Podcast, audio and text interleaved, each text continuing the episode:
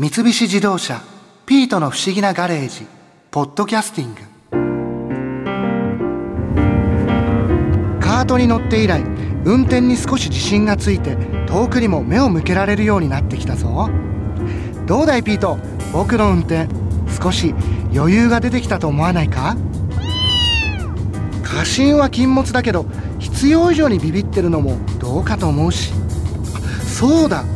以前モータージャーナリストの国沢光弘さんがこんな話をされていたっけ？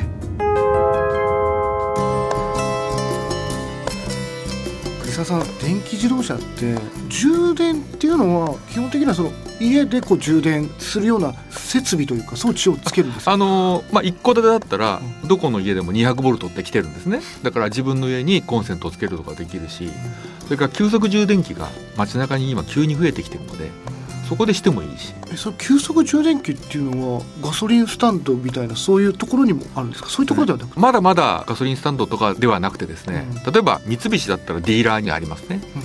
それから高速道路のサービスエリア。それからあと区役所とか市役所とか公共の設備道の駅そんなところにありますね。あそういう区役所とか市役所にも今あるんですよありますあります。私も結構いろんなところで入れるんですけど区役所市役所結構利用させていただいてますよ。あそうなんはい。それはでもなんか知ってる人が多いんですかね？電気自動車ってまだ知られてないことばっかりでだから面白いんですね。だからみんな知らないから今電気自動車乗ってるとすっごく面白いです。あそうなんか新しいことがいっぱい結構あって。そうなんですね。だから電気なんかもまだ試作の段階なので電気料金をいくら取ろうかっていうのも決まってないので市役所区役所なんかはまだ無料で入れさせてくれますから。えそうなんですか、はい。あその料金はまだ決まってないんですね。いくら取ろうかっていうまだ話の前の段階なのでだから結構無料で今は入れられますね。あそれはいいですよね。家で入れても安いんですよ。だけど今は外でも入れられるのでまあ二重に美味しいっていうところですねちなみにその家で充電すると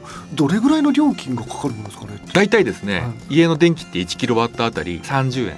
で30円でどのぐらい走るかって言ったらまあざっと7キロぐらいですかね。30円で7キロも走るんですか？そうです。30円でちょっと待ってくだ7キロ。あじゃあ満タン充電しても、はい、満タンに充電して例えば、まあ、アイミーブっていう軽自動車だったら16なんですね。で、まあ、16入んないんで、まあ、10キロ入れたとすると300円ですよねでその300円で、まあ、大体70キロから80キロ走ります。結構じゃあ1回の充電でもそんなに高くないですよね。全然高くないですね。ガソリンでそれだけ走ると約1000円ぐらいかかりますからね。ガソリンで1000円で走るところを300円。であの今夜の電気は安くなりますから。うん。夜間電力契約をすると。あそうするともっと安くなるんで。あじゃあ本当にその使い方というかにそうです。よってはもうどんどんどんどんそのそうです。安くできるっていう、はい。あれ普通のコンセントで充電できるんですか？家の。あの家ね200ボルト来てますよね、はい。でその200ボルトが来てるので専用のコンセントを作るんですね。でそれは大体まあ6万円から10万円ぐらいでうん。コンセントつけてくれる。業者に頼むと。そこから充電できる。じゃあちょっと工事してそれを作って、はい。でそこから充電できるようになる。そうですえ例えばその急速充電器とかで充電する場合っていうのは何分ぐらいで充電できるの？まあいくつかタイプがあるんですけどアイミーブで電池が多いのと少ないのがあるんですね。電池が少ないタイプはもう15分ぐらいで充電できちゃいます。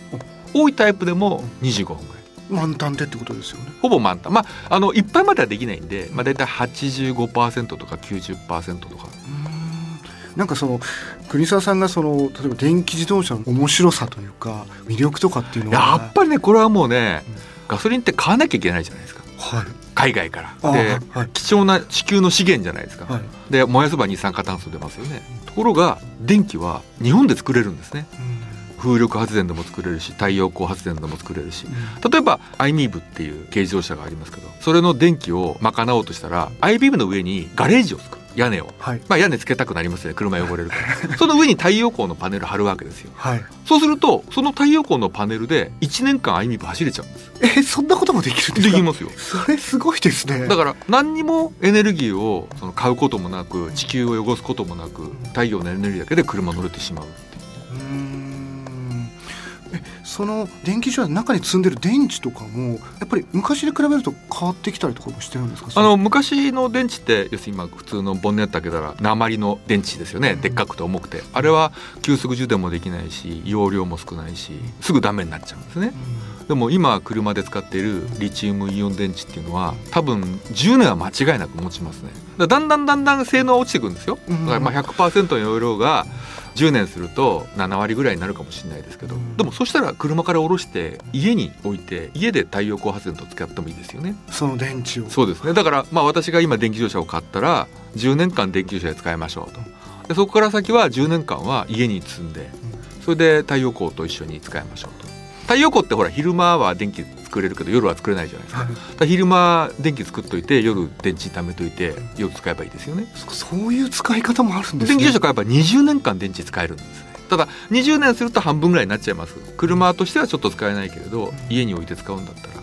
例えば iMIV っていう軽自動車のバッテリーは 16kW っていう容量があるんですね。それが半分になっても 8kW それはどのぐらいかって言ったら普通の一般家庭だったら2晩ぐらい全然大丈夫ですねなんかいろんな使い方があるんですね。だから電気自動車ってすごい可能性があって面白いんですよ。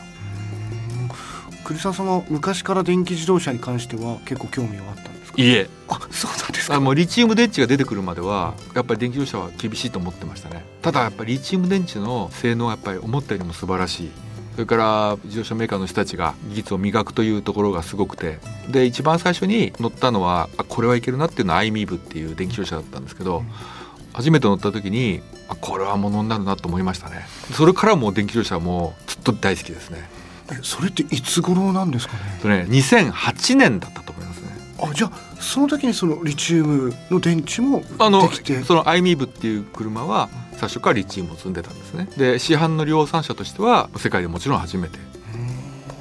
じゃあそっからもう電気自動車はかなり変わってきたっていう。そこから電気自動車の第一歩ですね、うん。まあ、生まれてで改良を加えて値段も安くなってっていう今流れになってきて、まあそろそろ今は小学校の上級生ぐらいになってきたって感じですかね。まだまだこれからですけどちょっと。いやでも相当、まあ、この子は J リーグ行ってもガンガンいけるんじゃもしかしたらワールドカップみたいな そんなサッカー選手の小学校を見てるようですよ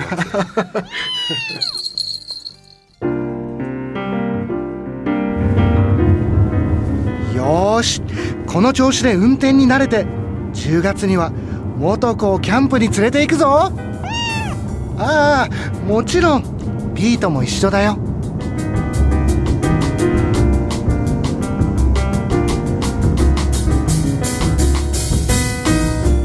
三菱自動車ピートの不思議なガレージポッドキャスティング。このお話はドライブアットアース三菱自動車がお送りしました。